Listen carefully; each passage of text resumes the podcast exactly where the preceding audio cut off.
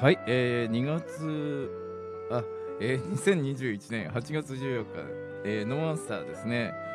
えー、ラジオトークでの配信が、えー、っと先ほど終わりまして今は、えー、午後11時半になりました。で、えー、っと先ほど出演していただいた、えー、忍べ奏者の石田さんにですね。えー、まだまだちょっとお話が聞き足りないということで足りなかったです。あの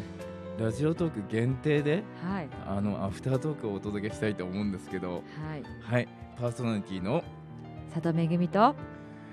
ナビゲーターのタカです。今日こういった形で、はい、アフタートークをお送りするの初めてなんですよ。そうなんですね、うん、嬉しいですね。ね、ラジオトークをお聞きの皆さんしか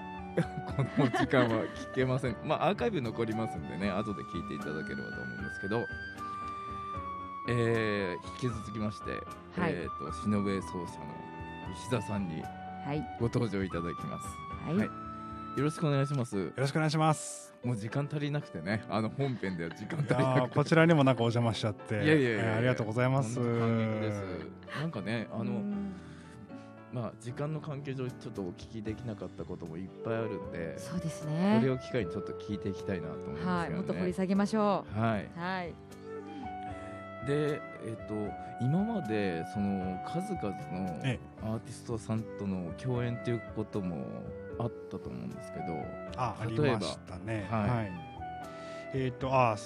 まあ、過去、まあ、いろいろな方と本当にやらせていただきましたが、えー、まあ、ここ宮城のつながりでいうと、うん、2014年に、うん、えーと、ロックバンドのグレーの皆さんが、えー、あのグレーエキスポ2014東北っていうのがありまして、はい、あちらであの、まあ、2曲コラボレーションをさせていただきました。えー、すごいですね、えーめっちゃ CD 持ってました私。グレーグレーね。いや僕も持ってますなんだ ええ。ー、なんか東日本大震災から、うん、あの生まれた絆みたいなの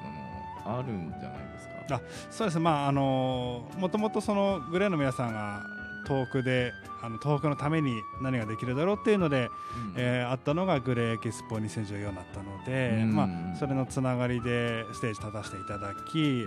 うん、翌年2015年のアリーナツアーのその最終公演っていうのもまた宮城だったんですけど、まあ、そこでもなんかサプライズでこうアンコールで、はいえー、2日間一緒にやらせていただきました。えー、すごいですね、えーまあ、あれは本当にねこうすごい経験だったなと思うわけですけど、うん。まあ、他にも本当にあの加藤時子さんであるとか、はい、えー、メイジェイさん、えー、クリクリス・サートさんとかね、はい、本当にあのいろんな方とご一緒しました。うん。はい、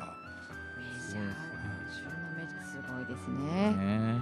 あの今後ですね、ええ。あのまあ、今その忍ぶ教室も主催されてるんですけど、はい、この石田さんの活動としてなんか PR しておきたいことはありますか？そうですね、まあ、今はねこうこういうコロナ禍っていうのもあり、うん、こう目立ったね活動あのなかなか発信できずにはいるんですけれども、うん。まあ、今あのそうですね。教室としても新たな展開をということであの準備を進めているところでございます。今まだお知らせできる段階にないんですけど ただまああの教室2013年にオープンをして今年で、はい、えー、あの8周年迎えるわけなんですけど、まあ、そこであの最大のチャレンジというか、うん、まあ、大きく一歩踏み出そうと今、えー準備を進めているところなので、まあ、ぜひですねこうあの忍べ教室ヒャララと言います、はい、あのインターネットでね検索していただければ、はい、あのいろいろ見れますので、うん、えご覧いただきたいなと思っております。あの最初のゲストから素敵なね、はい、方石田洋介さんですね、はい、お迎えしたんですけど、はい、あの石田さんのこれからの活動とかは、うん、あの忍笛教室ヒャララで検索すると、えー、出てきますので。あ大丈夫ですよ。これアフタートークなんで。ちょっとあの曲が流れないっていうトラブルがね。あの素敵な映像が聞こえなくなって あれれれとか言って結構ねこれがアフタートーク あそう、はい、こういうのがアフタートークなんですね、うん、うん、いいと思いますじゃ好きな曲で あそうですね。これですよ。うちのエンディング。で、えっ、とこのノアサーのあのラジオトークのアプリですと番組概要欄の方から。その石田さんのその忍び教室ヒャララの方に、えー、飛ぶようになっておりますありがとうございます。はい、ぜひご覧いただいてね。いやそうで気になる人いっぱいいますよ。いや気になりますよ。体験レッスンもされてるっていう、あはいいつでもこう受け付けておりますんで、うん、うん。あの本当に初めてっていう方ばかりが、うん、あの僕の生徒さんなんで、うん、あの和楽器って聞くとなんかこう難しそうとか堅苦しそうみたいなイメージね持たれる方少なくないと思うんですけど本当にこうフラッと来ていただいて、うん、うん、あの皆さんそれぞれこうやりたい曲をね、あのチャレンジしていただいてるんでね、うん、あの忍笛でこう自分の好きな曲を演奏してみようというねやっておりますんでぜひお待ちしております。あのこのねあのイケメンに指導されたらメ メロメロになるんじゃない？の顔がゆる緩んで。忍べの音も緩みそうな感じですね。いやいやいや。いやでも本当にあの音聞くだけで気持ちがなんかすさんだ気持ちがこう浄化されるような。すさんだって。いやなんかごめんなさい。私がすさんでるみたいな、ね。すさんで世の中がね。世の中が、うん、世の中がね。うん、浄化されるような。いや本当にあのリラクゼーションじゃないですけども、うん、うん、そういう気持ちになるなって、うん、やっぱねこう呼吸を使う息を整えるっていうのがねこう、うんまあ、自分のなんかこ心と向き合うっていうのにも通じるかなと思っていて、うんすごくこうねマスク生活でも2年間も我々は呼吸が浅くなってますからね、こう笛を吹いて落ち着かせて、うん。そして好きなメロディーに包まれてね、うん、そういう時間ってこう大切かなとなんか自分でも思うようになってきてますね。はい。ね。精神的にもいいですね、まあ、この今のご時世だからこそ大切なんじゃないかなって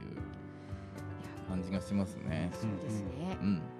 令和3年イコール忍笛みたいななんかもう そういう域ですよ。そうですね、はい なんかね、あのアフタートークまでご出演いただいて本当ありがとうございます。はい、こちらこそありがとうございます。はい、あのこれからノアサーですね、イベントなども、はい、あの世の中の状況を見ながらですけど、うんうんうん、企画していきたいと思いますので、はい、その時ね石田さんにご出演いただければ嬉しいかななんて思ってますけど、ね、一緒にね、こう宮城仙台盛り上げていきましょう。あありがとうございます。はい。えー、それではですね、アフタートーク、はい、お時間になりました。はい。ね。えーと、ノンアンサーは毎週木曜日、えー、夕方5時半からは、えー、仙台ラジオ3で放送しております、えー、ラジオトークでは、えー、毎週土曜日午後11時から配信しております。で今日のようにですねあの本編で ちょっとお伝えできなかった時はこういったアフタートークという形でお送りしてまいりますので、はい、皆さんこれからもよろしくお願いいたします。よろしくお願いします。えー、それではノンサーアフタートークお時間となりました。はいこの番組はファイナンシャルアドバイザー高橋実様琉球港民謡研究会ボイスコントロール仙台の提供でお送りいたしました。